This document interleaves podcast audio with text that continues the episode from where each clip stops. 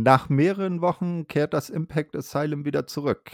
Was kann es für einen schöneren Grund geben als Bound for Glory, die größte Show des Jahres?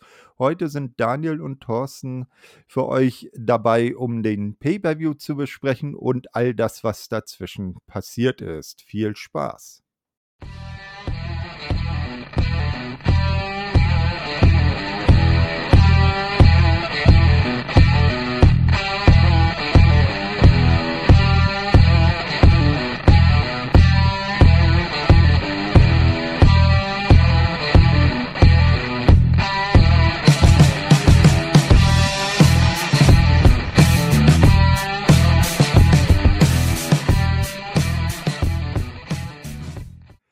Ja, hallo zum Impact Asylum. Hier ist der Thorsten. Es hat ein bisschen gedauert. Wir hatten einige persönliche und terminliche äh, Schwierigkeiten und konnten dann jetzt erst wieder für, äh, für euch tapen. Aber es passt natürlich mit der größten Show des Jahres, Bound for Glory.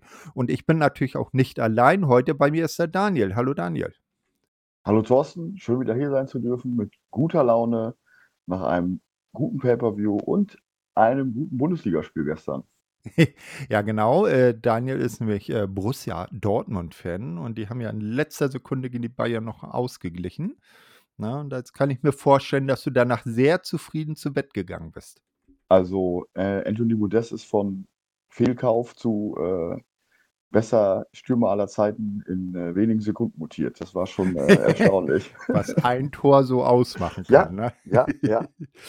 Ja, ähm, wie gesagt, wir waren ja mehrere Wochen jetzt offline mit dem Asylum. Ähm, da ist natürlich auch einiges passiert und wir haben uns das jetzt so gedacht, dass wir zuerst so ein kleines Roundup zu den Personen machen, die zwar äh, prominent in den Shows aufgetreten sind, die jetzt aber nicht groß in Matches gefeatured wurden beim Pay-per-View und zu den äh, Personen, die in den großen Matches stehen, da sagen wir dann, äh, wenn wir zu den Matches kommen, was so bei vorher da äh, in dieser Fehde passiert ist. Ich glaube, das ist ganz gut so aufgeteilt, oder? Das finde ich auch. Da stimme ich dir zu. Alles klar, dann fangen wir mal mit den Personen an, äh, die jetzt nicht groß prominent in Szene getreten sind, die aber, glaube ich, wenn ich das recht überblicke, äh, alle samt und sonders zumindest im äh, Call Your Shot Gauntlet Match aufgetreten sind, aber eben keine Einzel- oder Tag Team Matches hatten. Na, und vor einigen Wochen ist ja äh, der gute Bobby Fish, seines Zeichens Teil der äh, Undisputed Elite bei AEW, von AEW entlassen worden. Und am 22. September taucht Bobby Fish bei Victory Road auf und wird von äh, Raj Singh und Shira konfrontiert, kann aber beide alleine abfertigen. Na? Was hast du da gedacht, als Bobby Fish plötzlich bei Impact aufgetaucht ist? Ähm, meine Begeisterung hat sich relativ in Grenzen gehalten, weil ich jetzt nicht so der größte Bobby Fish-Fan bin. Und mh, hm, ich denke einfach in Kombination mit, mit Adam Cole und Kyle O'Reilly ist es okay, aber ähm, alleine weiß ich nicht. Finde ich das nicht so spannend. Mhm. Hat, hatte jetzt irgendwie so diesen, man hat ja viel gehört, was dann davon stimmt, äh, dass, dass er weg wollte und dass er wieder zur WWE wollte und, und äh, er im Austausch mit Triple H war und die anderen beiden versucht hat, dann auch mitzukommen und Adam Cole dann an Tony Khan gepetzt hat da wurde ja viel geschrieben und das hat jetzt so ein bisschen so den, weiß ich nicht, den Eindruck, ja gut, das kann ich da halt nicht und dann gehe ich zu Impact und finde ich jetzt keinen großen Draw und ist nicht so, war jetzt nicht so, also mich hat es jetzt nicht vom Hocker gehauen, dass er dann gekommen ist. Das war jetzt nicht irgendwie Nee, na, da gibt es größere Namen. Wobei ich Ja. muss, um da mal kurz ein bisschen bei AEW zu sein, ähm, auch sagen, es ist natürlich äh, bedenklich, wenn die Leute erst von WWE weggehen, weil Vince da ist und keiner mag ihn und schlechte Mhm. Arbeitsbedingungen gehen dann zu AEW. Und kaum ist äh, Vince dann vom Ruder, wollen sie alle wieder zurück. Und da finde ich das gut, dass ein Tony Khan, so bedenklich er sich jetzt auch in anderen Sachen gegeben hat, dann knallhart sagt, nee, Vertrag ist Vertrag und den erfüllt ihr. Ja, richtig, ja. absolut, absolut richtig. Wobei man auch sagen muss, äh, vieles ist ja Hörensagen. Man weiß ja nicht, wer wirklich wann, wie, was äh, gesagt hat, um wegzugehen. Zum Beispiel Malachi Black, da wurde ja auch genannt, der will wieder zurück und der hat jetzt ja selber in einem äh, Instagram-Video, glaube ich, gesagt, dass er tatsächlich wirklich nur eine Auszeit nehmen will und danach zur AEW zurückkehrt. Hm. Ja, es, es, wird viel geschrieben im Moment, das ist halt das Problem. Und viele hm. Experten und gerade wenn man bei Twitter guckt, ja. äh, weiß jeder alles besser und ärgert mich auch als, auch als AEW-Fan ein bisschen, aber auch gerade, wie das jetzt gerade so abgeht, aber okay, das ist dann das The The Thema deines Mhm. anderen Podcasts oder eures anderen Podcasts. Ja, ganz genau, ne? Also, da werden werden wir mal sehen, äh, da werden diese Woche die gute Kater und, äh, der Julian wieder aufnehmen, äh, und dann mal sehen, ob da dann vielleicht News noch mit dabei sind. Ja, am 29.09., äh, hat der gute Bobby dann bei Gia Miller 'n kleines Interview gegeben und erklärt, dass er eben an der Call Your Shot Battle Royal teilnehmen will, deren Sieger ja einen Titelsch äh, Title Shot bekommt, ähm, wann und wo er will. Das hat ja zum Beispiel letztes Jahr der gute Moose direkt noch bei Bound for Glory gegen Josh Alexander, äh, erfolgreich eingelöst. Ja, und dann wolle er warten, wer denn, äh, zwischen Josh Alexander und Eddie Edwards, äh, siegreich bleibt und diesen dann um dessen Titel herausfordern. Also, Bobby Fish, äh, gleich mit, äh, großen Ambitionen will gleich World Champion werden. Ja. Entschuldigung, Okay. dass ich da lachen muss, aber ja, ist klar, also wenn ich jetzt neu zu Impact kommen würde und, äh, würde ich natürlich auch versuchen, World Champ zu werden. Aber es ist ja nicht so, dass es, äh dass es bei Impact auch noch andere, äh, gute Wrestler und Wrestlerinnen gibt, die ebenfalls, äh, vielleicht da ein Anrecht drauf hätten. Mhm. Ne, das ist wohl richtig, ja. Ja gut, aber man ist ja nicht nix Schlechtes, wenn man große Ambitionen hat, ne? Richtig, richtig. Träumen kann man immer. Genau. Ja, das war's dann auch so zum Thema Bobby Fish. Ähm, oha, kein Problem. So, ähm, dann hatten wir als nächstes Thema wollte ich dann aufs Tablett bling äh, bringen, was jetzt, äh, nach der letzten Impact Asylum passiert ist. Killer Kelly und Tasha Steelz. Ne, die gute Kelly ist ja zurückgekommen, hat jetzt übrigens auch, äh, zwischenzeitlich dann wieder in Oberhausen ihre Aufwartung gemacht und ist im Rahmen von Femme äh, im Rahmen des World Tag Team Festivals bei Femme Fatale angetreten. Auch sehr nice. Ja, am 1.9. sehen wir 'n Video von Kelly, ähm, wo diese meint, dass Tasha viel erzählt, dass, äh, sie, also Kelly, aus den vielen Worten aber ihre Rückschlüsse zieht und, äh, wie sie Tasha wehtun könnte. Also, dass sie ihre Aussagen analysiert habe, um sich einen Weg auszudenken, wie sie Tasha besonders hart treffen könne. Ja, 2 Wochen später, ähm, besiegt dann Killer Kelly Alicia und Tasha sitzt auf Einladung von Kelly ringside. Nach dem Match gibt's dann noch 'n Stare-Down, also nix Besonderes. Am 22.9., ähm, unterhält sich Tasha backstage mit Savannah und man malt sich so aus, was man denn mit dem neuen Freund, den sie dabei haben äh, Savannah hat 'n Klappstuhl dabei, äh, alles mit Kelly antun äh, äh, anstellen könnte. Man sieht die beiden backstage 'n Korridor entlang laufen, dann wird, äh, Savannah plötzlich irgendwie rausgezogen aus dem äh, in in 'n Nebenraum gezogen. Äh, Tasha kriegt das erst mal nicht mit und erzählt weiter und rennt weiter und plötzlich geht vor ihr das Licht an und, äh, Kelly sitzt eben auf dem besagten Klappstuhl da und freut sich, mit ihr Spiele spielen zu dürfen. Aber dann hat Tasha plötzlich Muffensausen und sagt: „Ne, ne, wir warten mal lieber bis Victory Road.“ Ne? Und, ähm, bei Victory Road in der Pre-Show allerdings kommt es dann eben zu diesem Match. Es endet aber in einem No Contest, da Tasha den Referee ausgenockt hat. Tja. Ja, und jetzt, Ja. äh genau, ne? Und, äh, kurz vor äh, jetzt vor dem, äh, Pay-per-View, vor Bound for Glory, gab's dann noch 'ne Kelly-Promo, wo Kelly dann am Ende also am 6.10., da wird Kelly dann am Ende von Tasha und Savannah rund gemacht. Ich bin das ja war hm? ich ich bin ja seit letzter Woche ähm, ich war ja auch in Oberhausen ich bin ja seit letzter Woche riesen Killer Kelly-Fan, war echt cool, die live zu sehen. Auch noch ein paar andere Impact-Stars, die dort auch waren. Ähm, also, war schon ziemlich, ziemlich cool. Und live ist sie wirklich echt gut. Und, ähm, man hat schon gemerkt, ähm, es waren ja auch 'n paar europäische Talente dabei, das war dann erst von der Matchqualität überschaubar, aber du hast dann schon gemerkt, äh, so eine Killer Kelly oder auch eine Wrestlerin, die du sehr gut findest, haben da doch Mhm, mehr Qualität Skandal, dass sie im Finale verloren hat. Ich Ja, prangere ja. das an. Ich ich auch. Na gut. So, ja, nee, auf jeden Fall. Also, ähm, das war sehr interessant und ich muss mal nachher noch mal gucken, ob es äh, wieder was Neues von WXW gibt. Ich glaube, es müsste jetzt langsam mal dann das nächst, die nächste Show äh, veröffentlicht sein. Ja, also das waren Tasha Steels und Killer Kelly, die beiden dann auch im äh, Collier Shot Gauntlet.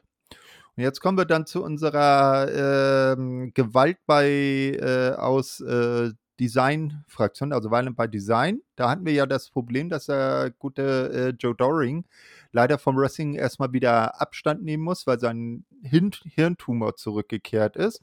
Und da finde ich das sehr schön jetzt mal offside von der Storyline, dass ähm, Impact immer wieder irgendwelche Donations macht und äh, äh, so, so ähm, T-Shirts und sowas im äh, Fanshop anpreist und sagt, die, den Erlös aus diesen Verkäufen, die wollen wir dann Joe Doring für seine Behandlung zugutekommen lassen. Ja, absolut. Ja. Also, also schöne Aktion. Auf jeden Fall. Ne? Das hätte ich, glaube, auch nicht jeder so gemacht.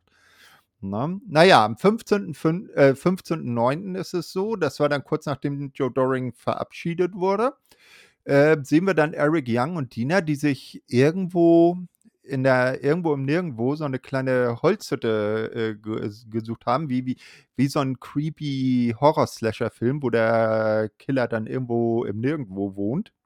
Oder wie so ein, so ein, so ein Terrorist, so, ich glaube, wie hieß er damals? Der Beat, nee, äh, äh, der Unabomber ja, der äh, die Briefbomben in den USA geschickt hat, der hat ja auch irgendwo in der Waldhütte gewohnt. So ähnlich sah das ein bisschen aus, nur Hütte irgendwo in der, in der Pampa. Ähm, naja, jedenfalls haben die sich dann neue Rekruten äh, rangeholt, äh, sowohl äh, weibliche als auch männliche, alle in gelbe Hoodies ge ähm, gekleidet. Und die werden jetzt erstmal mit handfesten Argumenten und wirklich handfesten Argumenten und natürlich äh, entsprechenden Phrasen von Eric ähm, auf Linie gebracht. Eine Woche später sehen wir dann, dass das VBD Bootcamp weitergeht.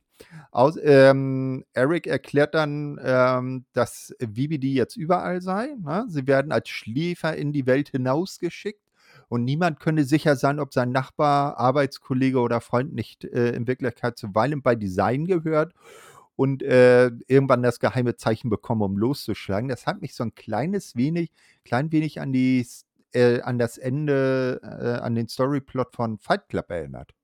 Weißt mhm. du? Richtig. Hast du, ja, genau. Ich, habe noch, ich, ich weiß nicht, an welchen Film es mich noch erinnert, aber ähm, ich, vielleicht komme ich im Laufe des Podcasts noch drauf. Ich habe das, mm. das habe ich nämlich in dem Moment gedacht und dann hatte ich den Namen, aber jetzt gerade nicht. Natürlich nicht. Ja, mich hat das halt an Flight Club erinnert, weil der, der geht ja auch darum, das sind ja auch so no, eigentlich normale ja. Büroleute, die sich dann zum Kloppen treffen und am Ende wird es eine Anarcho-Revolution. Ne? Großartiger Film. Ja, auf jeden Fall. Äh, Best Performance von äh, Edward Norton, wenn er sich selber in der Tiefgarage verkloppt. So, und jetzt kommen wir natürlich zum wichtigsten von allem, was in den Wochen passiert ist. We believe in Joe Hendry. Ja, ich bin auch ein Believer. Ja, genau. So, ähm, also das Ganze, äh, Joe Hendry mag man vielleicht noch von ROH äh, bis Ende letzten Jahres äh, kennen und er hat das Gimmick eigentlich irgendwie direkt zu Impact mitgebracht, also auch inklusive des Themes, das bleibt, ist das gleiche. Und das Ganze ging dann am 15. September los. Wir sehen eine Familie, die in einem Krankenzimmer um einen Verstorbenen sich versammelt hat. Im Hintergrund sieht man noch das, äh, den Herzschlagmonitor, wo schon die Nulllinie äh, ist und ein Arzt und eine Krankenschwester stehen irgendwie in der Ecke und äh, alle sind ganz traurig und der Sohn steht am Bett und nimmt von seinem Vater Abschied und dann kommt plötzlich Joe Hendry rein, das, die Musik setzt ein, er klatscht in die Hände und am Ende tanzen alle und der Verblichene hat ein seliges Lächeln auf den Lippen. Ich habe in dem Moment beinahe noch gerechnet, dass der Tote aufspringt und betanzt. Ja, ja, ja. ja. ja zum Glück haben sie es nicht gemacht. So, ja, das war dann der erste Auftritt von Joe Henry in einem Spot. Und dann äh, die Woche drauf, ich hatte zuerst gedacht, naja, haben sie wahrscheinlich die gleichen Schauspieler wieder genommen, weil sie da waren. Nee, das ist eine Fortsetzungsstory.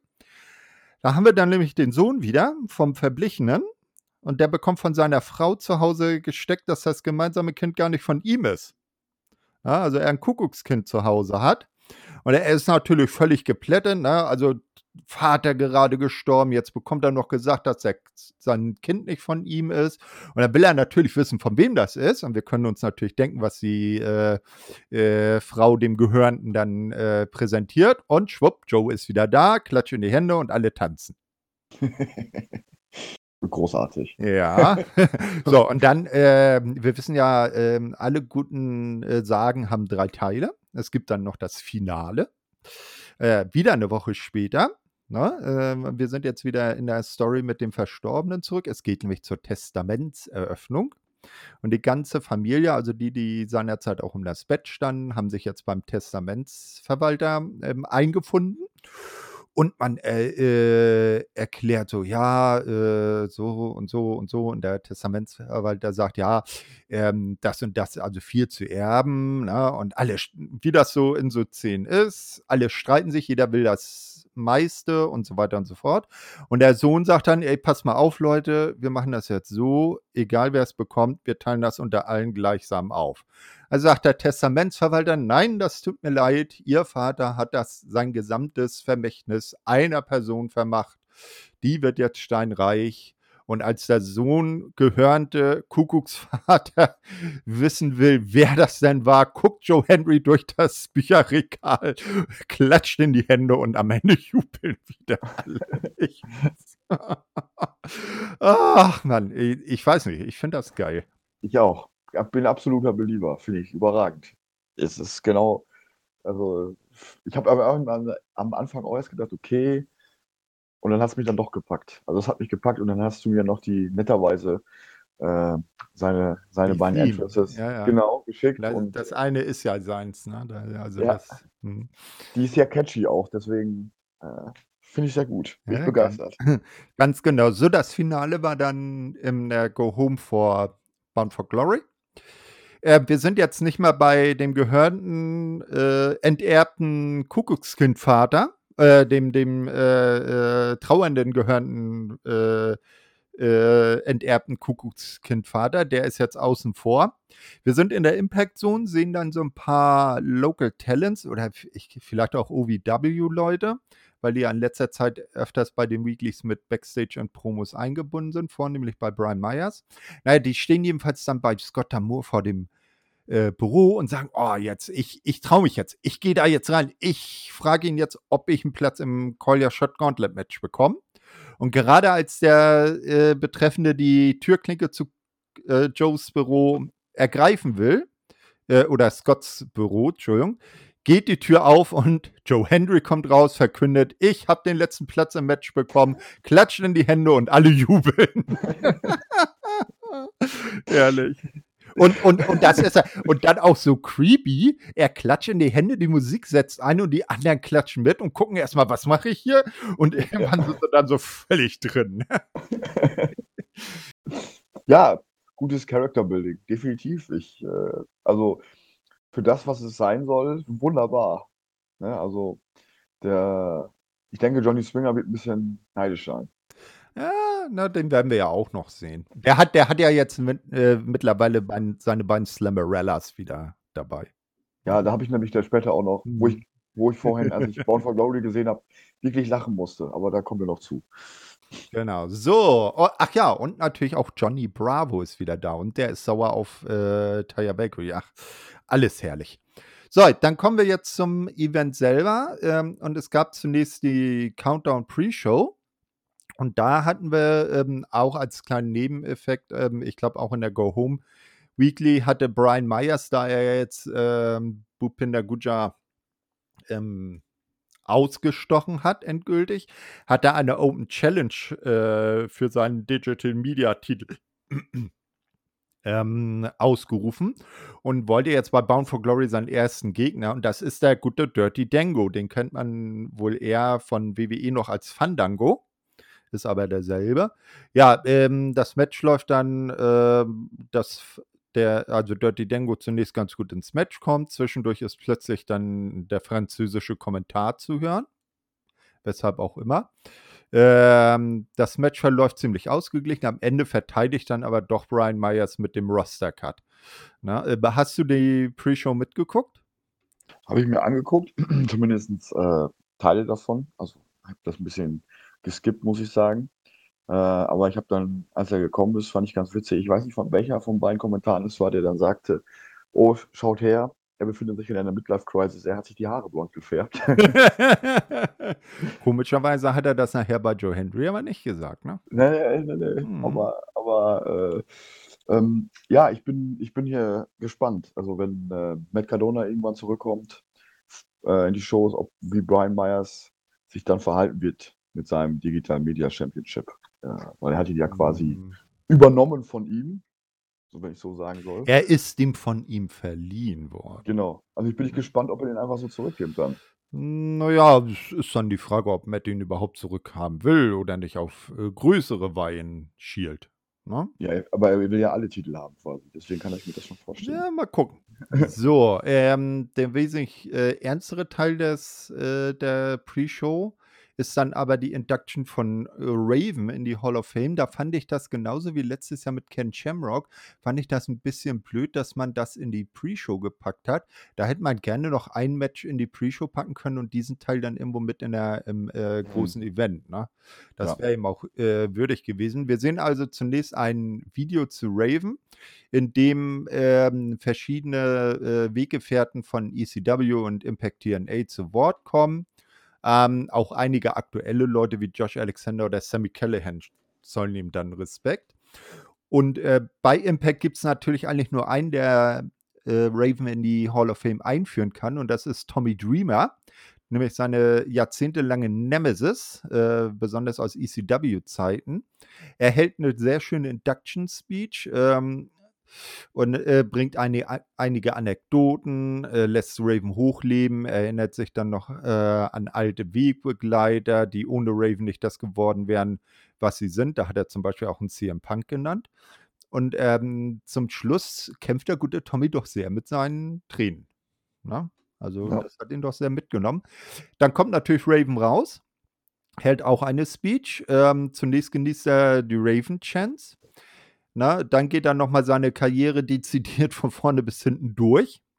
Und am Ende erklärt er die 28-jährige Fehde mit Tommy für beendet, ähm, umarmt ihn und verpasst ihm einen Even Flow DDT und wird dafür von der Halle gefeiert. Und Tommy zählt den auch wunderschön.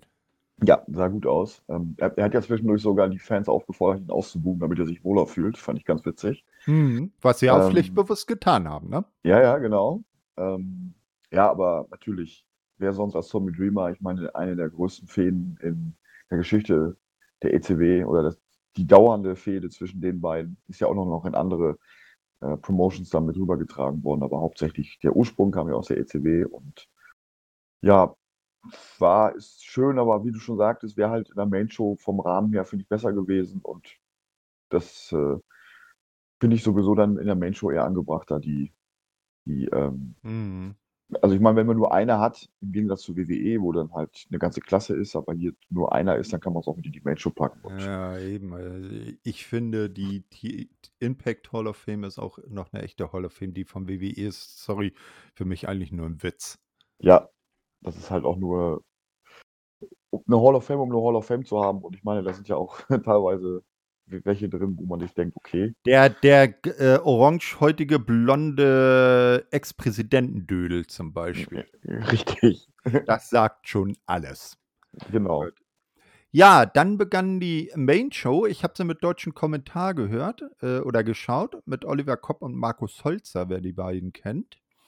Ähm, sie beginnt natürlich mit 'nem ga schönen Intro-Trailer, ähm, der die aktuellen Stars von Impact noch mal würdigt.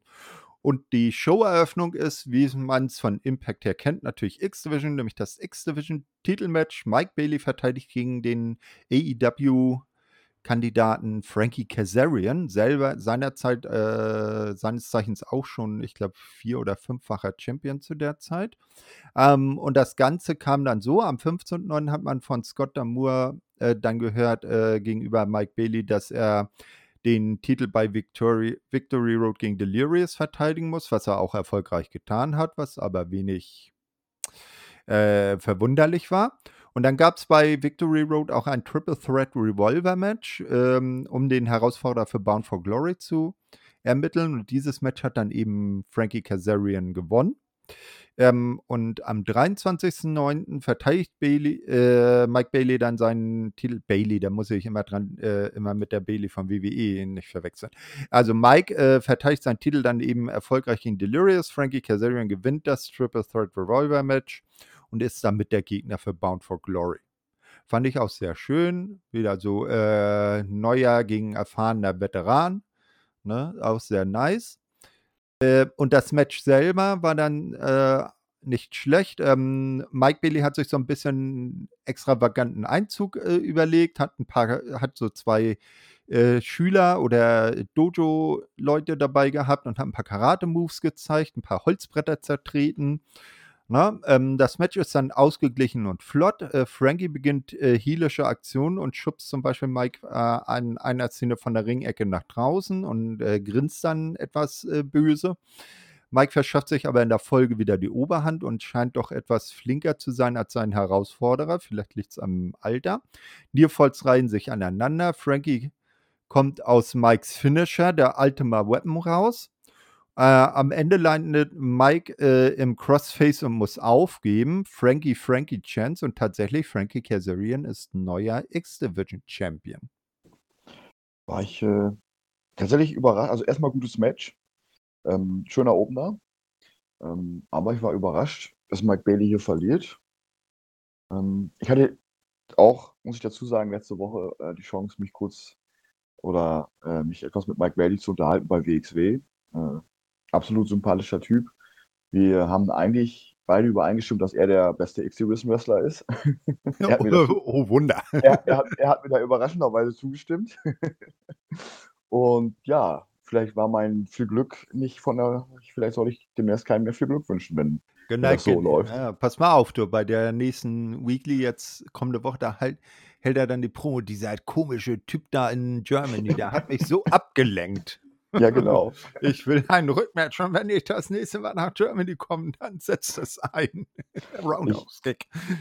Ich, ich, ich muss dann auch zu sagen, ich habe dann, ähm, war am ersten Abend, habe ich mich mit unterhalten, ich habe dann noch ein Foto mit ihm gemacht, aber ich musste am zweiten Abend nochmal hin, weil es kann sein, dass, wir dass ich am ersten Abend ein bisschen viel Bier getrunken habe und dass ich nicht mehr so ganz fit auf dem Foto aussah. Das wollte ich eigentlich nicht so stehen lassen.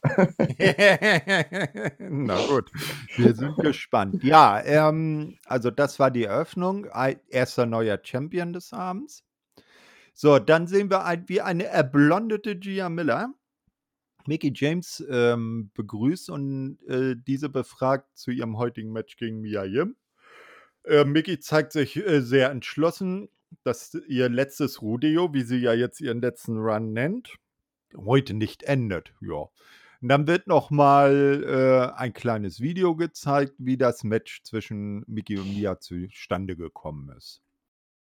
So, ähm, und in den Weeklies zuvor ist das dann so abgelaufen. Am 1.9. Äh, kam die große ähm, Ansprache von Mickey. Also da ist sie ja aus ihrer äh, aus ihrer Pause zurückgekehrt, äh, wieder offenherzig bis zum Bauchnabel, das kann sie immer besonders gut, ähm, und erklärt, ähm, sie habe noch einen letzten Run in sich, einmal will sie noch Champion werden und entweder werde sie auf dem Weg verlieren, dann sei es aber auch okay, oder sie werde als Champion abtreten und die Boots an den Nagel hängen.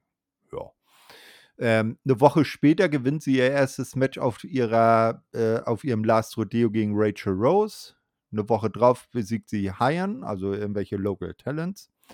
Ähm, am 22.09., also kurz vor äh, Victory Road, äh, kommt dann Giselle Shaw und gibt in einer Probe bekannt, dass sie Mickey bei Victory Road in Rente schicken und ihr Erbe antreten wolle. Überraschenderweise gelingt ihr das nicht.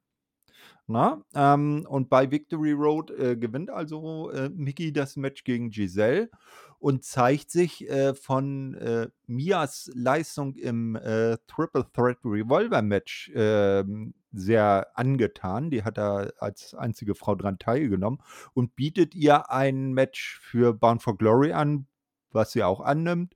Und ähm, ja, am, eine Woche später, am 29.09. ist dann äh, Mia bei Gia zu Gast. Mia bei Gia zu Gast, auch geil. Ähm, und zeigt ein Video von ihrem ersten Match bei einer Independent-Veranstaltung eben gegen Mickey James. Doch nun sei sie eine andere und werde Mickey bei Bound for Glory in den Ruhestand verabschieden.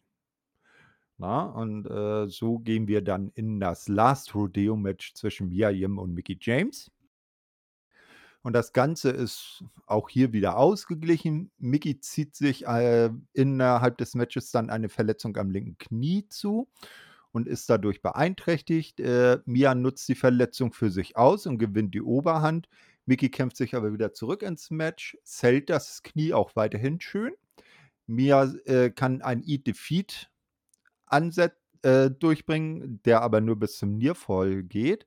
Am Ende zeigt Mickey ihren Mick DT und äh, das Last Rodeo geht weiter. Sie hat das Match gewonnen. Nach dem, äh, der Verkündigung der Siegerin umarmen sich dann noch beide und das Match ist vorüber. Ja, mh, mm, zu Mia Jim muss man ja sagen, ihr Vertrag mit Impact läuft heute aus. Ähm, bisher gab es noch keine Verlängerung. Das heißt, die ist ab jetzt, ab heute Free Agent. Aha. Erstmal. Das kann hatten wir auch in den News die letzten zwei Wochen. Ich weiß nicht, es ist natürlich jetzt nicht unmöglich, dass sie trotzdem weiter auftritt, weil sie kann natürlich dann auch einfach per Auftritt bezahlt werden, was ja auch äh, jetzt nichts Ungewöhnliches wäre.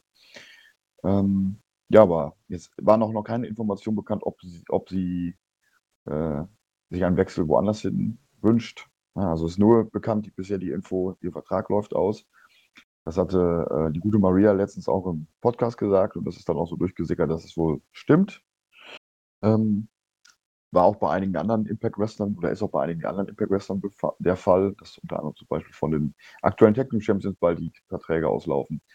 Ja, aber sonst, äh, ich sag mal so, relativ solides Match. Bei ähm, diesen Aussagen, man hat noch einen letzten Run in sich, muss man ja mal ein bisschen aufpassen. Äh, der gute Goldberg hat ja auch mal gesagt, er hat noch einen letzten Spear und Jackhammer in sich. Und das war vor sechs Jahren. Und mhm, naja. Dann kam der Undertaker.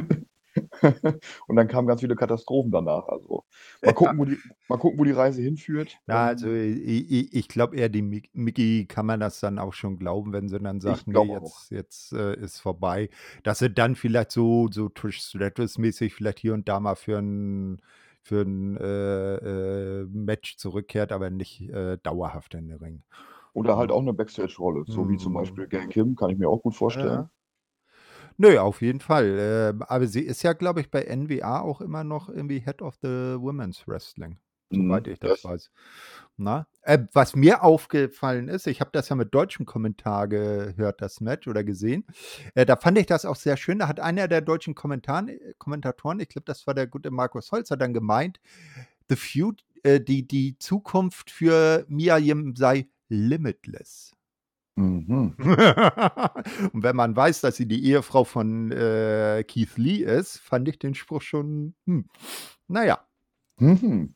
So, so. Ja, wer weiß. Äh, wer weiß, wo sie denn das auftaucht. Ja, oder, oder, wer, oder wer woanders auftaucht. Ja, oder so. Na, ich meine, ich mein, selbst wenn sie dann immer mal bei EW auftaucht, das ist ja jetzt auch nichts ungewöhnlich, dass, dass manche auf beiden Hochzeiten tanzen, siehe den neuen X-Division Champion, ne? Ja, richtig, richtig. Genau, also da sind die beiden Promotions sind sich da ja nicht fern und liegen jetzt auch äh, von der Entfernung her so ein äh, Nashville und, und, und äh, äh, wo sind Jacksonville sind ja jetzt ja. auch nicht so katastrophal weit auseinander. Ne. Ja, dann sehen wir Josh Alexander bei seinen Vorbereitungen. Na, also wir wissen ja immer, wenn ein großer Pay-per-View ist und ein großes World Title Match im Main Event steht, dann sieht man irgendwann vorher in der Show beide Teilnehmer bei Vorbereitungen. Das gehört immer irgendwie dazu. Ähm, danach sehen wir dann, äh, wie die äh, Auseinandersetzung zwischen der VXT, also Diana Perazzo und Chelsea Green auf der einen Seite und den Death Dolls, wie sie sich jetzt nennen, also Jessica, Rosemary und Taya, sich entwickelt hat. Und äh, nach unserem letzten Asylum ist dann Folgendes zwischen denen passiert. Am 8.9. besiegt Chelsea Green Taya Valkyrie in einem Singles-Match. Und am 29.09. bekommt man mit, dass Rosemary immer noch hinter Tayas und Jessicas Rücken daran arbeitet, die alte Havoc wieder zu bekommen, weil mit der neuen flippigen Jessica ist sie immer noch nicht grün. Ähm, sie geht sogar zu Father James Mitchell, doch Taya und Jessica bekommen das mit und es wird klar, dass Taya glücklich mit Jessicas aktueller Persona ist, Rosemary aber nicht und es darüber zu ernsten Verstimmung kommt und Taya Rosemary sogar ein Ultimatum stellt. Entweder sie stehe weiter an ihrer und Jessicas Seite oder sie sei raus. Rosemary nimmt an, scheint aber immer noch nicht sonderlich glücklich damit zu sein. Uh. Also diese Fehde hat mich gar nicht gepackt. Ich bin ganz ehrlich. nee, also mich, mich, packt da eher, also die, die beiden Teams an sich. Äh, also ich, ich finde, Diana und Chelsea sind zusammen mhm. geil. Ja? Und die anderen drei finden, ich nenne sie ja liebevoll die drei Damen vom Grill, wenn die, die Backstage-Sachen, die finde ich auch immer geil. Ja, also Diana ja, Chelsea habe ich dir ja schon mal gesagt, bin ich kein Fan von. Aber auch wenn sie ihren Job natürlich immer gut macht als Heel und ne, aber trotzdem hm, irgendwie, weiß ich nicht, bei ihr habe ich nicht so, also sie, sie, sie schafft es nicht, mich mitzunehmen. Aber naja, gut. wer, bin, wer bin ich, dass ich mir ein Urteil erlauben darf? Genau, sonst kommt der Matt vorbei und Cardonat dir ein. Ja, das wäre natürlich ganz schlimm. genau. So, dann kommt also auch das Knockouts Tag Team Championship Match, WXT gegen die Death Dolls. Ähm, die Death Dolls, Jessica und Taya, haben zu Beginn das Momentum. WXT können sich ähm, aber durch eine gemeinsame Aktion den Vorteil sichern. Das Match wog dann ein bisschen hin und her. Keine Seite kann sich dauerhaft durchsetzen. Am Ende gelingt den Death Dolls mit einer gemeinsamen Aktion den Sieg und wir haben neue Tag Team Champions, Jessica und Taya Valkyrie, die Death Dolls. Ähm, das Match wäre zum Beispiel das gewesen, was ich in die Pre-Show gepackt hätte. Und dafür so, hätte ich jetzt, genau. Hm. dafür hätte ich jetzt Raven dahin gepackt auf, die, auf den Spot in der Card. Hm, ja gut, Taya, das, also ich fand das jetzt nicht, der Ausgang ist nicht überraschend. Taya wird ja auch, seitdem sie wieder bei Impact ist, im Großen und Ganzen sehr dominant dargestellt. Tja, es war solide, aber mehr was für die Pre-Show. Ja, da hast du wohl recht, ne? Also das, das hätte dann gepackt, äh, gepasst. Ja, zweites Titelmatch, zweiter Sieg, äh, zweiter Titelwechsel. Na, und dann geht es halt weiter. Es geht jetzt, äh, gibt einen Rückblick auf die Auseinandersetzung zwischen dem Original Kingdom, also mit Taven und Mike Bennett und dem Motor City Machine Guns. Am 1.9. gewinnen OGK äh, die Tag Team Titel von den Good Brothers. Und äh, bei der späteren Feier im Kreise von Anna Nomor äußert Eddie Edwards dann abermals Zweifel an PCO. Das hat sich ja bis heute nicht gegeben. Ähm, am 22. September gewinnen die Motor City Machine Guns ein Number One Contender Match gegen die äh, New Japan äh, Strong Champions äh, Aussie Open.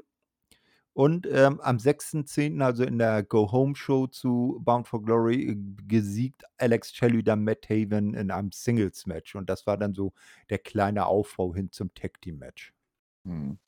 Ähm, ja, äh, der OGK, ähm, gut, das war zu erwarten, dass die gegen die Whoopers gewinnen werden, weil die sind ja jetzt erstmal weg. Und aber, die haben ja letztens gesagt, dass sie ja nur dass sie nur kurz weg sind. Die werden ja wiederkommen. Die wollen ja den Nest wieder für Impact antreten im neuen Jahr. Also es war kein dauerhaftes Auf Wiedersehen, sondern nur mal ein kurzes Schuss. Und ähm, nach ihrem Abstecher zu New Japan werden die beiden ja wiederkommen. Ähm, ja, aber ich sag mal so, es mussten ja jetzt auch mal Titel her für Honor No More. Also es wäre ja jetzt, die Berechtigung muss ja irgendwo jetzt auch gegeben sein. Deswegen war es ja jetzt auch wichtig, einfach, dass die, fand ich auch richtig, dass äh, Honor No More jetzt auch Tag Titel bekommen hat, wenn man mit dieser, äh, mit diesem Stable auch weitermachen will. Hm, das stimmt. Also ich bin mit, mit Matt Taven und Mike Bennett als Titelträgern jetzt auch nicht äh, unglücklich ne, gewesen. Ne, absolut nicht. Na?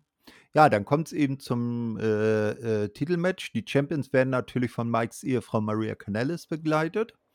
Ähm, mit Motor City Machine Guns, Saban und Shelly haben niemanden als Begleitung dabei. Das Match beginnt dann direkt mit Matt Taven und Alex Shelley, also den beiden, die sich äh, einen Tag zuvor erst in einem Singles-Match gegenüber äh, standen und Matt Taven will sich natürlich für die Niederlage revanchieren.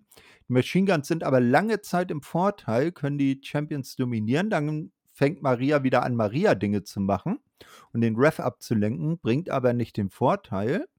Die Champs holen sich dann doch das Momentum zurück. Äh, durch unachtsame Aktionen der Champions gegeneinander wechselt die Oberhand dann wieder. Ähm, dann kommen sie, kommt OGK aber wieder langsam besser ins äh, Match, können den Sack aber immer noch nicht final zumachen. Die Nearfalls häufen sich. Und am Ende bedarf es abermals der Hilfe von Maria und dem äh, Bein von Matt Taven auf dem Seil zur Titelverteidigung. Also OGK bleiben Tag Team Champions. Ja, ähm, ein äh, zu erwartender Matchausgang. Also Maria ist ja eigentlich immer mit dabei, wenn es darum geht, wie du schon sagtest, Maria-Dinge zu machen. Und äh, die hat ja wieder erfolgreich eingegriffen. Und ähm, ja, schönes Match, auf jeden Fall, gutes Match. Ähm, das war eins von den Matches, die ich wirklich genossen habe, aber gut, die Motor City Maschine war dabei. Ich hatte so ein bisschen damit gerechnet, äh, dass OBK verteidigt nach der letzten Impact-Ausgabe, als Alex Shelley äh, Matt Haven besiegt hat. Ähm, aber ist okay. Also, ich, wie wir schon gesagt haben, als Tag Team Champions vollkommen in Ordnung und bin gespannt, wie sie jetzt die Geschichte weitermachen und ob äh, die Motor City Maschine dranbleiben, was ich hoffe. Weil ich bin immer der Meinung, die sollten auf jeden Fall immer in im Titelgeschehen mit dabei sein. Ja, kann man ja machen. Ich meine, das Ende mit den Beinen auf dem Seil, um den Pin zu verstärken, das äh, ist ja halt geradezu dafür geschaffen, ist ja der Klassiker, Genau. um äh, ein weiteres Titelmatch zu Richtig. fordern. Ne? Also da wird sicherlich noch was kommen. Ja, also ich fand das Match auch äh, sehr nice. Das war aber bei den beiden Teams auch zu erwarten. Und es war erfreu erfreulich, dass nicht im dritten Titelmatch an der dritten Position in der Karte der dritte Titelwechsel passiert ist. Ja, ja das wäre auch too much gewesen. Das wäre too much gewesen, genau. Ja, ähm, dann sehen wir einen Rückblick auf die Hall of Fame Ceremony. Die hatten wir ja nur vorhin schon äh, besprochen. Und es folgt das Call Your Shot Gauntlet Match. Die verschiedenen Teilnehmer, sowohl Damen als auch Herren, melden sich zu Wort. Und das Ganze, äh, die äh, Regeln sind so: 20 Personen nehmen teil. Es wird zunächst wie ein äh, Royal Rumble aufgezogen. Zwei beginnen. Jede Minute kommt ein weiterer dazu. Wer übers oberste Seil fliegt, ist raus. Und wenn zwei noch im Match sind, also die letzten beiden, die treten dann in einem Pinfall Submission Only One-on-One-Match gegeneinander an. So, und ich habe mir jetzt aufgeschrieben, wann wer reinkam und wann wer rausgeflogen ist zu Spots im Match. Wenn dir da was aufgefallen ist, äh, äh, grätsch rein, ja? Ja, So, okay. eröffnet wurde das Ganze von Eric Young. Und an zwei war schon unser We Believe in Joe Hendry. Als Nummer drei kam rein Steve Macklin. Nummer vier war dann Rich Swan. An Nummer 5 wurde dann PCO von Vincent zum Ring geführt, der selber aber nicht teilgenommen hat. An äh, Position 6 kam die erste Dame, Savannah Evans. An Nummer 7 wurde von Ziggy Dice hereingeschoben in seinem äh, bei Wish bestellten äh, WrestleMania, ich schieb dich zum Ring, Ring. Äh, der gute Johnny Swinger und auch die Slammerellas waren dabei zumindest zuerst auf der äh, äh, äh, Entrance Stage. An Nummer 8 kam Tasha Steels. An Nummer 9 kam dann Killer Kelly. Ne? Äh, und dann wurden die ersten beiden, die rausgeschmissen wurden, waren Killer Kelly und Savannah, die beide von Tasha Steels rausgeworfen wurden. Wird es da vielleicht äh, ein bisschen Trouble zwischen Savannah und Tasha geben? Ja, es wurde ja hier angedeutet und sowas ist ja auch immer eine gute Möglichkeit, sowas zu starten. Also so ein, so ein Battle Royale, äh, wo man denkt, die arbeiten zusammen und dann eliminieren sie sich gegenseitig. Wer weiß, wer weiß.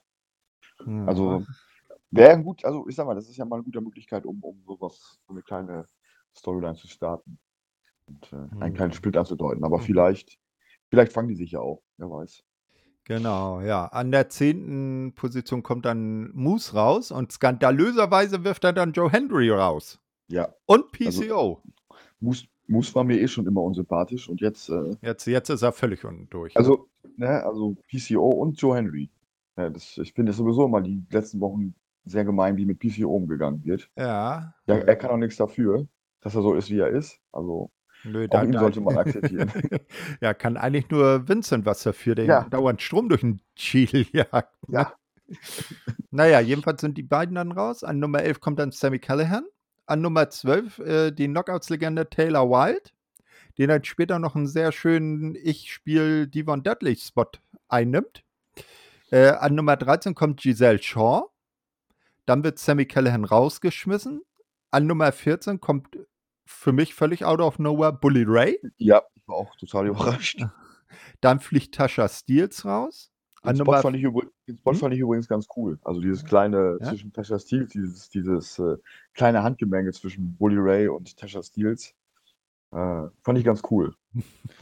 Genau. Ja, ähm, wo waren wir jetzt? Ah ja, genau, Bully Ray, Sascha ist jetzt raus. So, an Nummer 15, weil er ja nun schon mal da war, äh, Tommy Dreamer. Und an Nummer 16 und der sehr lauten Pops, Rhino ist back. Ja, Ja. schön zu sehen. Genau. Dann fliegt John. Ja. Ja, die kommt ja gleich noch. Na, dann äh, Johnny Swinger fliegt raus. Traurigerweise. Mhm. Na, ähm, dann kommt Bhupinder Gujar dazu. Tommy Dreamer fliegt raus. Und dann kommt äh, für die große Reunion mit äh, Rhino kommt Heath in den Ring. Bobby Fish gesellt sich dazu an 19. Stelle. Und da haben wir uns natürlich alle gefragt, wer ist die Number 20? Und das ist Matt Cardona. Er ist also wieder da. Surprise, surprise. Zurück bei Impact an 20. Stelle. Und damit sind jetzt auch alle im Match, die äh, angekündigt wurden. Und wir haben jetzt nur noch Eliminierung. Äh, so, und das Ganze war dann so: Rhino fliegt raus. Als nächstes muss Heath dran glauben. Moose wird rausgeschmissen. Dann Taylor Wilde und Giselle Shaw auf einmal. Dann Matt Cardona. Das hätte ich in dem Moment jetzt auch nicht gedacht. Ich hätte Nein. mir gedacht, dass der bis zum Ende durchhält. Dann fliegt äh, Bhupinder Gujar raus. Eric Young fliegt raus.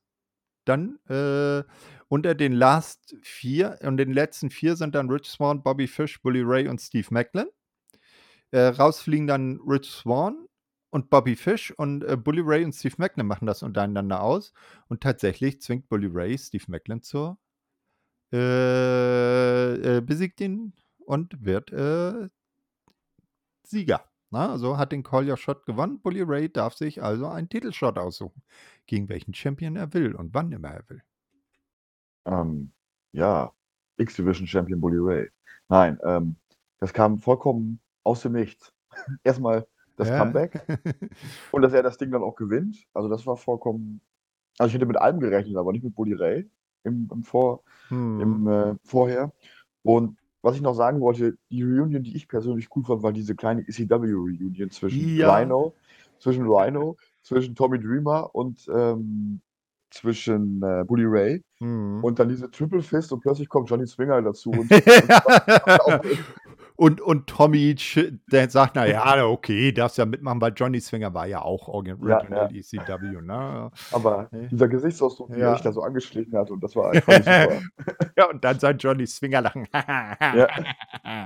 Und auch sehr schön war natürlich, als Bully Ray und Taylor Wilde einen auf Team 3D gemacht haben. Mhm. Und Taylor Wilde dann äh, Devon like von der Ringecke in die Klöten von irgendjemandem Ja. Einspecken durfte.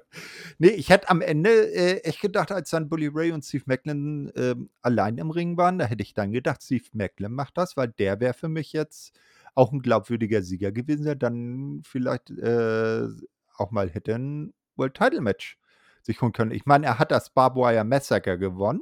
Mhm. Na, also scheint ja irgendwie so aus dieser Konglomeratgeschichte Moose, Macklin, Callahan so der, der Sieger zu sein oder der mit dem meisten Momentum.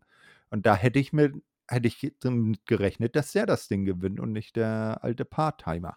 Ja, also ähm, hatte ich auch gedacht, weil es ja auch immer schon seit Wochen und Monaten heißt, dass Steve Macklin eigentlich einen Push bekommen soll. Deswegen, wie gesagt, ich war komplett überrascht mit dem Matchausgang. Ich, da hätte ich nicht mit gerechnet. Das hat mich einfach wirklich komplett ähm, überrascht. Ja. Da, wird, da, wird dir, da sind einige Tränen im Hause Macklin Perazzo zu, Ja. zu trocknen. Die eine ihren Titel verloren, der andere seinen Titel Chance nicht geholt. Also, das, der Ausgang von diesem Match hat mich genauso überrascht, muss ich sagen, wie ein Ausgang von einem anderen Match, wo ich eigentlich festgerechnet habe, dass da was anderes passiert. Aber Ja, dann wollen wir mal gucken, welches Match das sein könnte. Vielleicht Mhm. das nächste auf der Card. Zuvor sehen wir aber noch, wie Alicia Edwards äh, gemeinsam mit den beiden äh, gemeinsamen Kindern, äh, zwei Mädchen, äh, ihren Gatten Eddie backstage aufsucht, der erstaunlicherweise ohne Honor no more sich fertig macht. Der bekommt dann natürlich von seiner älteren Tochter nochmal gesagt, ey, Alter, äh, na, Alter hatte sie natürlich nicht gesagt, aber ey, äh, wenn du hier nicht ohne Titel nach Hause, äh, wenn du hier ohne Titel nach Hause kommst, dann sind wir weg.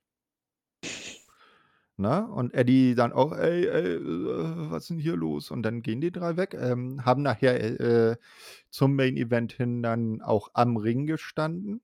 ebenso wie die Frau und der Sohn von äh, Josh Alexander. Die kennt man ja noch aus der Geschichte mit Moose, als Moose die beiden zu Hause besucht hat. Das ist schon etwas her. Ähm, die waren also dann da. Äh, ja, also der gute Eddie hier gleich mal von seiner Tochter Ansage bekommen. Ne? Äh, wenn du nicht gewinnst, dann brauchst du gar nicht erst nach Hause zu kommen. Ja, das, äh, da wurde ja erstmal die Druckkulisse aufgebaut. Eben, eben. Ja, und äh, also da würde ich auch sagen. Mindestens. Ja. So, dann gibt es ähm, einen Rückblick auf die Geschichte zwischen Jordan Grace und Mascha Slamovic. Ähm, und von äh, äh, in den Weeklies ist dann seit unserem letzten Assignment das so passiert. Am 1.9. Mascha besiegt Diana Perazzo, wird Nummer One Contender auf den Knockouts-Titel. Eine Woche später beginnt sie ihre Mind Games gegen Jordan. Während diese ein Interview bei Gia Miller gibt, entdeckt sie äh, ein Mascha's Gonna Kill You Schriftzug an der Wand ihrer Umkleide. Johnny Swinger und Sicky Tice mischen sich auch noch ein. Was dann darauf, äh, darin endet, dass eine Woche später Sicky Dice äh, in Rekordzeit von äh, Jordan in einem Match besiegt wird. Ähm, am 22.09. ist dann, äh, ah nee, 22.09. war dann das Match gegen äh, Siggy Dice. Ähm, und äh, jetzt mal kurz gucken. Ähm, wir erfahren dann, äh, weil, weil, der sich über das Mascha-Problem lustig gemacht hat. Und Johnny, der kann das ja, also dem passiert ja nie was, wie wir wissen. Und dann muss halt Siki äh, als äh, Sündenbock herhalten. Wir erfahren weiterhin, dass Mascha in der Pick Your Poison-Wahl als Gegnerin für Jordan bei Victory Road, äh, wen sie da ausgewählt hat. Es wird äh, bekannt gegeben, von äh, Father James Mitchell, ähm, dem Manager von äh, Jordans Gegnerin Max the Impaler. Die kennt man von äh, NWA. Das ist so ein Charakter, ja, die könnte aus dem äh, Max, äh, ja, wie heißt er hier, Mad Max Fury Road entsprungen sein.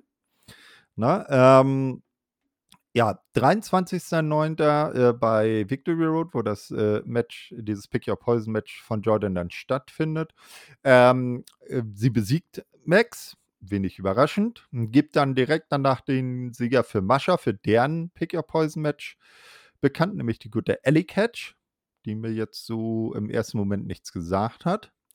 Bei der nächsten Weekly gewinnt dann Mascha ein Monsters Ball Match gegen Ellie Catch, weil man kann ja äh, beim Mascha nicht ein normales Match machen. Und einen Tag vor dem Pay-Per-View wird dann das große Contract-Signing angesetzt. Es passiert, was passiert. Ähm, Mascha schweigt erstmal und sagt dann irgendwas auf Russisch. Und als äh, Jordan da fragt, ja, was heißt das? Sagt sie nur, Mascha's gonna kill you und begräbt Jordan unter dem Tisch. So. Und post dann mit dem Gürtel. Und dann wissen wir ja, wer, wer mit, mit, dem Gürtel post, genauso wie bei großen Finals von Fußballturnieren, wer den Pokal vor dem Finale anfasst. Mm -mm. Ja. Mm dann kommen wir zum Match. Ähm, also Knockouts World Championship, Jordan Grace gegen Mascha Slamovic. Es gibt gleich voll auf die Omme ne, von beiden Seiten, wobei Jordan sich als etwas gewitzter darstellt. Ein Air Raid Crush von Mascha auf den Apron, der sah übel aus. Na, es kommt dann schon Maschas Gonna Kill You Chance.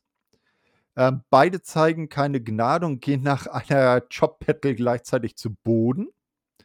Dann gibt es etliche Nearfalls auf beiden Seiten. Mascha kann sich am Ende kaum noch regen. Es gibt This is Awesome Chance. Und am Ende äh, gewinnt Jordan mit dem Grace Driver von der Ringecke äh, das Match und bleibt Titelträgerin und Mascha Slamovic hat ihr erstes Match bei Impact verloren. Hätte man doch nicht den Gürtel angefasst. Tja, der ganze Aufbau und sie passt den Gürtel an. Also ich war wirklich, das ist das zweite Match, wo ich sehr überrascht war, weil ich habe jetzt gedacht, über diese monatelangen Aufbau und sie zum, zum Herausforderin aufzubauen und dass sie das Ding jetzt auch eincatcht und jetzt Knockout-Champion wird. Also war ich überrascht.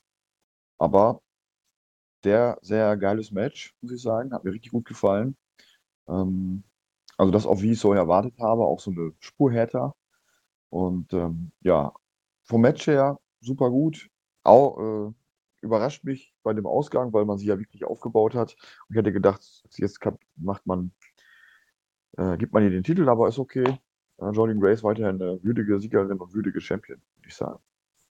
Ja, das ist richtig. Aber wir belieben weiter in Joe Henry und Mascha Slamovic. Ja, selbstverständlich. Ja, auf jeden Fall. Also die Mascha, die wird ihren Weg noch machen, ganz bestimmt. Ja, äh, war auch sehr nice. Also ich hätte auch damit gerechnet, dass sie konsequent dann auch Championess wird. Ne, ähm, weil jetzt müssen wir mal gucken. Hier hat man zumindest mal nicht den Fehler gemacht, dass äh, sie, sie war ja eher so auch so der, das Monster, das alles aus dem Weg räumt und äh, Mhm.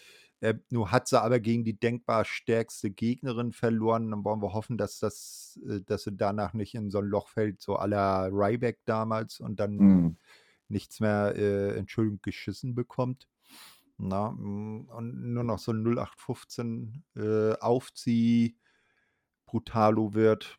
Naja, dann mal gucken, was mit ihr passiert. Ja, äh, dann sehen wir eine kurze Aussicht auf die nächsten beiden größeren Events, nämlich den, das nächste Special Overdrive, ein Impact Plus Special, äh, à Victory Road, und den nächsten richtigen Pay-Per-View, nämlich Hard to Kill im Januar. Ähm, und dann äh, kommen beide, äh, weil es äh, steht jetzt der Main Event an, und beide Kontrahenten des Main Events kommen nochmal abschließend zu Wort. Auch nichts Besonderes. Und äh, für, für Josh Alexander und Eddie Edwards ist seit der letzten Impact Asylum das äh, so abgegangen. Am 1.9. versucht Eddie Josh während eines Interviews, äh, das dieser bei Gia Miller gibt, ähm, auf die Seite von Honor No More zu ziehen. Eine Woche später äh, besiegt Eddie dann Heath und fordert nach dem Match Josh Alexander auf seine Entscheidung äh, zu dem äh, ihm genannten Angebot zu geben. Am Ende liegt der Champ ausgenockt am Boden. und Eddie posiert mit dem Gürtel. Und wir haben eben gelernt, was dann passiert. ja. Eine, eine sehr gute Weisheit. Mhm. Ne? Ja, es ist, aber manche lernen es halt nie, ne? Vielleicht, vielleicht sollte man deswegen auch mal bei Bayern München vor der Saison die Ba- Meisterschale in die Hand drücken. Mal gucken, was passiert. ja, das Problem ist, sie haben ja nie die echte. Das sind ja, Ja. immer nur Replikas. Die echte, die geht ja dann wieder zum DFB. Ja, ich finde, da kann der DFB sich auch mal kurz einmal äh, ähm, äh, so zeigen und einmal kurz denen die echte in die Hand drücken und sagen, hier, posiert schon mal. Ne? Ja, ja, ihr gewinnt ja eh, ne? ja, ja. Na, mal schauen. Äh, ja, dann ist also der Main Event: Impact World Championship. Josh Alexander verteidigt gegen Eddie Edwards. Wir sehen Alicia und die Mädels sind am Ring. Auch die Familie, wie gesagt, von Josh Alexander ist in der Arena. Stehen sogar beide direkt nebeneinander. Ähm, beide Männer schenken sich zu Bes äh, Beginn nichts, also ähnlich wie bei äh, Jordan und Mascha. Geht gleich richtig, äh, äh, richtig auf 100 los. Ähm, die Familien werden zwischendurch immer mal wieder gezeigt und je nachdem, wer dann so gerade in Front liegt, ist die eine oder andere Ehefrau dann besorgt oder äh, zuversichtlich. Ne? Ähm, wir sehen aber auch die beiden Jünger, also die Kinder, äh, der Sohn von Josh und äh, die jüngere Tochter von Eddie haben jeweils Schallschutzkopfhörer auf, weil es dann wohl doch ein bisschen arg laut in der Halle war. Ne? Äh, ja, mit zunehmender Matchdauer dominiert Eddie immer mehr. Josh kommt ähm, aber zurück ins Match. Arne No More, wenig äh, überraschend, greift ins Match ein und kümmert sich um den Ref. Der wird, äh, dann wird aber Honor No More irgendwann von der Security wieder rausgescheucht. Josh Alexander matscht sich die Nase kaputt und bekommt übles Nasenbluten. Am Ende ist äh, eine, äh, am Ende einer irren Schlacht gewinnt Josh mit dem C4 Spike, also verteidigt den Titel. Ähm, seine Frau freut sich da sichtlich drüber und Alicia sch schaut äußerst, äh, äußerst sparsam. Nach dem Sieg macht sich Honor No More wieder über Josh her. Heath will helfen und wird aber schnell abgefertigt. Dann taucht auch noch Bully Ray mit seinem Cup auf. Ne?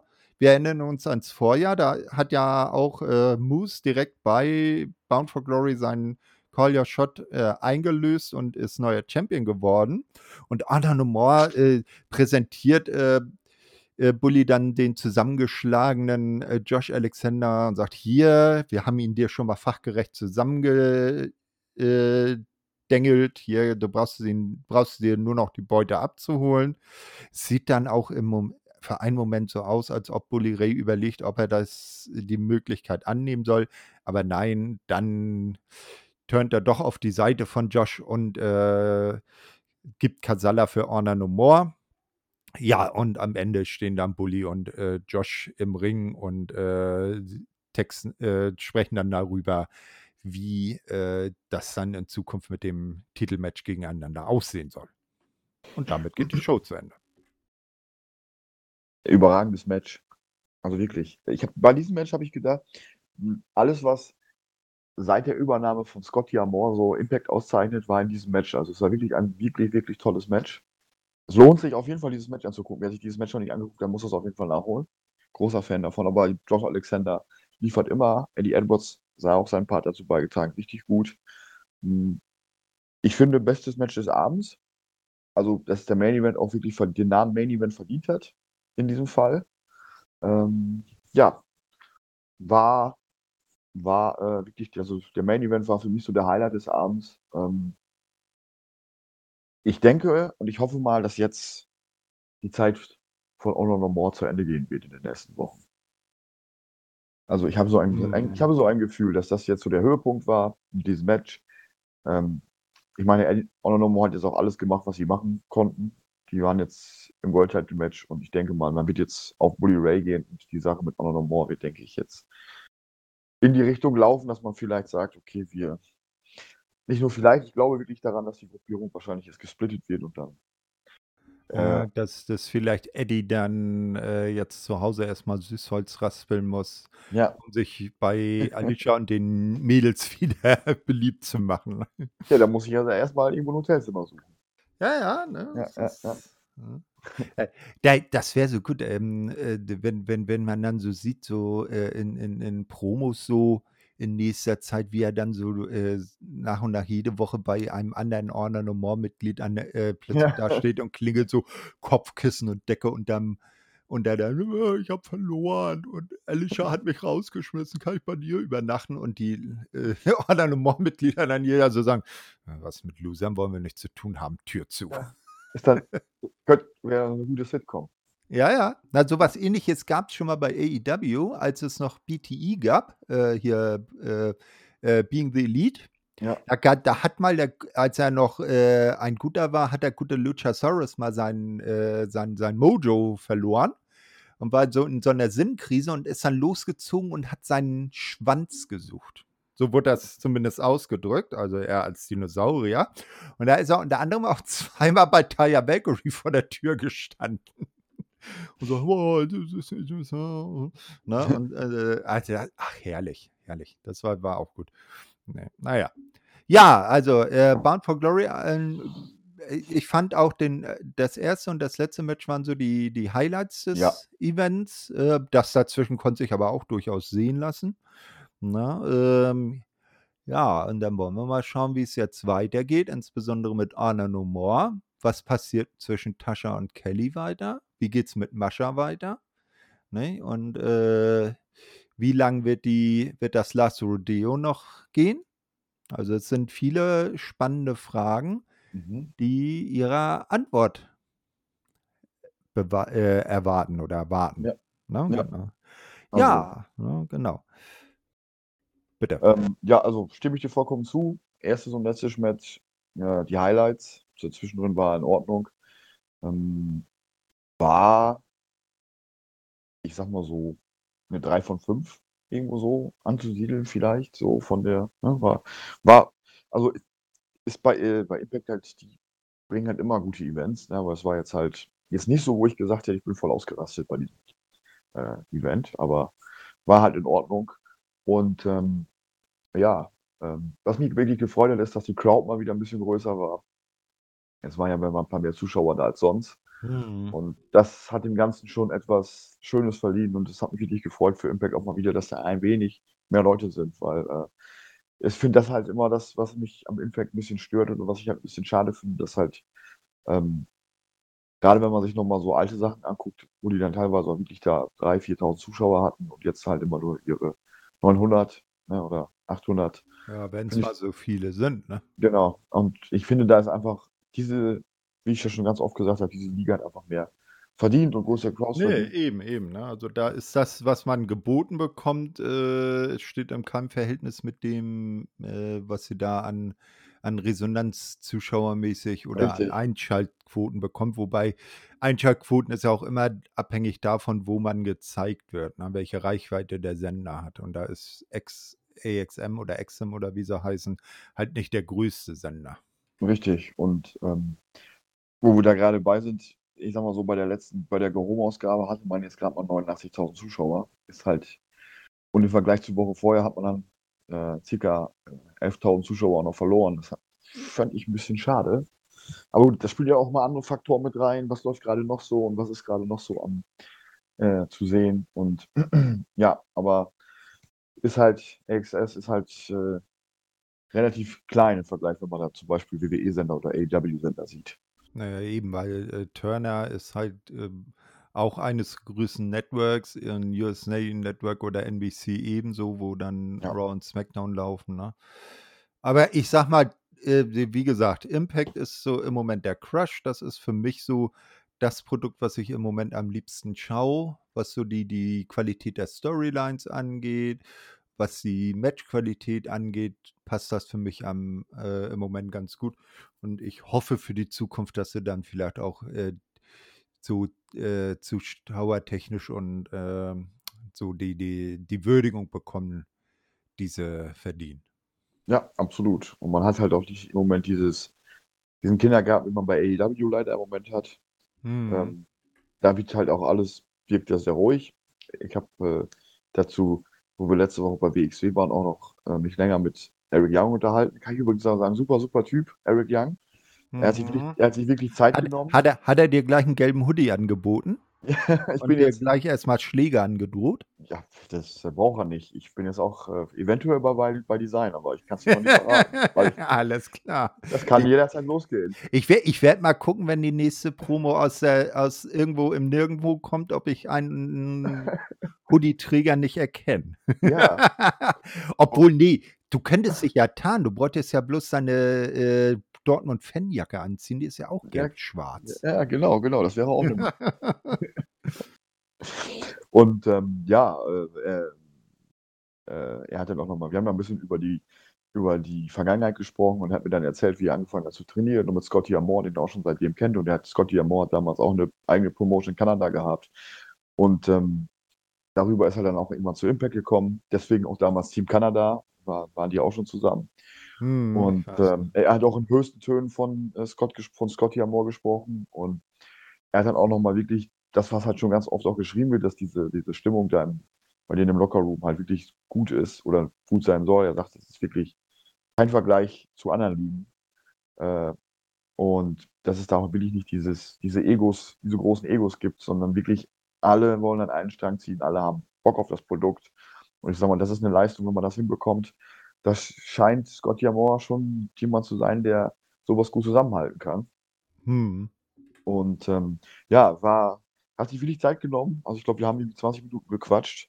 Ähm, äh, auch über, als Bogen und Bischof damals übernommen hat, als er dann sagte, ja, äh, ich weiß noch, wie meine Frau mich angerufen hat, ganz freudestrahlend oder ganz erfreut und sagte, ja, und Bischof übernehmen, das ist doch eure Chance. Und er hat dann gesagt, oh, das ist Scheiße. der Untergang. Das ist der Ja. Untergang. ja, das Und war ja ja, beinahe auch äh, eine wahre Prognose. ja. Und der arme Axel Tischer stand ein bisschen lost daneben, weil er halt mit ihm da war. Also, weil die auch im Tag-Team unterwegs waren, die beiden, als Sanity. Und Hm. äh, ich habe Axel Tischer gar nicht so wahrgenommen, weil ich halt die ganze Zeit mit, mit vertreten war. Und dann kam noch der gute David dazu und hat sich ein bisschen um Axel Tischer gekümmert, damit er nicht ganz so lost daneben steht. Alles gut. Ja, nee, ich, ich schaue ja jetzt so nach und nach die ganzen alten Asylum-Folgen. Ja, Mhm. also die ersten drei Jahren und dann bin ich jetzt kurz vor der Zeit, wo es dann immer mit äh, Team Canada losgeht. Oh, Na, das hat ja irgendwie so Ende 2003 ging das ja los. Da sind zumindest die ersten Thumbnails in der Videovorschau zu sehen, wo die dann abgebildet sind. Auch mit einem ganz jungen Eric Young dabei. Na, und einen äh, jungen Robert Root. ja, ja, genau. Ja, das heißt, äh, P.D. Williams und ah, Ja, das war schon eine geile Truppe damals. Ja, Mensch, dann sind wir jetzt durch mit Bound for Glory. Und äh, äh, ja, unsere äh, Meinung zum Event haben wir jetzt auch kundgetan. Und jetzt wollen wir das auch wieder so handhaben, dass wir alle zwei Wochen wieder zwei Weeklies oder gegebenenfalls Specials besprechen und hoffen, dass das, äh, dann nicht wieder so 'n großes zeitliches Loch gibt. Wärst du denn das nächste Mal wieder dabei? Ich bin, äh sollte nichts Unvorhersehbares passieren, dabei. Ah, das freut mich doch zu hören. Ja, dann mhm. Sofern sofern ich gehört werden will. Wenn natürlich jetzt jemand sagt: „Boah, Ah, ich glaube schon. So so Dann dann dann arbeite ich noch an meiner Ja. Stimmqualität. Ich verspreche Ja, du kann du kannst ja 3 Worte gerade ausreden, dann geht das schon. Ja, immerhin. Eben, ne? Ne, äh, ich danke dir auf jeden Fall, ähm, Ja, gerne. wünsche den, äh, Leuten dann eine erfolgreiche Woche. Äh, hört schön auch die Elite Hour. Da sind die, äh, Kater und der Julian wieder am Start, ja? Und Kater hat ihr jetzt ihr 1. eigenes Buch rausgebracht. Das habe ich mir auch schon gesichert. Ein Kurz äh. Ähm, da könnt ihr sie ja mal fragen, wo man sich das bestellen kann. Ja, dann natürlich die die, ähm, äh, Weekly-Zusammenfassung von, ähm, Andi und, äh, Chris aus Wien. Da wird natürlich dann diese Woche der Schwerpunkt auf Extreme Rules liegen, das ja auch äh, das Wochenende stattfand. Ja, und dann schauen wir mal, ob vielleicht aus der W äh, aus der WI Deutschland-Ecke dann auch irgendwas zu, ähm, jetzt dem World Tag Team Festival kommt. Da muss man mal schauen. Das ist ja auch immer sind ja auch immer mehrere Leute, die da talken, dass man die dann alle, äh, terminlich zusammenbekommt. Aber irgendwann wird da sicherlich auch was kommen. Ja, dann danke ich, äh, euch und dir und überlasse natürlich dir, äh, den die Verabschiedung. Tschau, tschau. Ja, Thorsten, vielen lieben Dank. Äh, es war mir wie immer eine Freude und ich wünsche unseren Zuhörern eine wunderschöne Woche und viel Spaß bei den anderen Formaten und bis zum nächsten Mal. Tschau, tschau.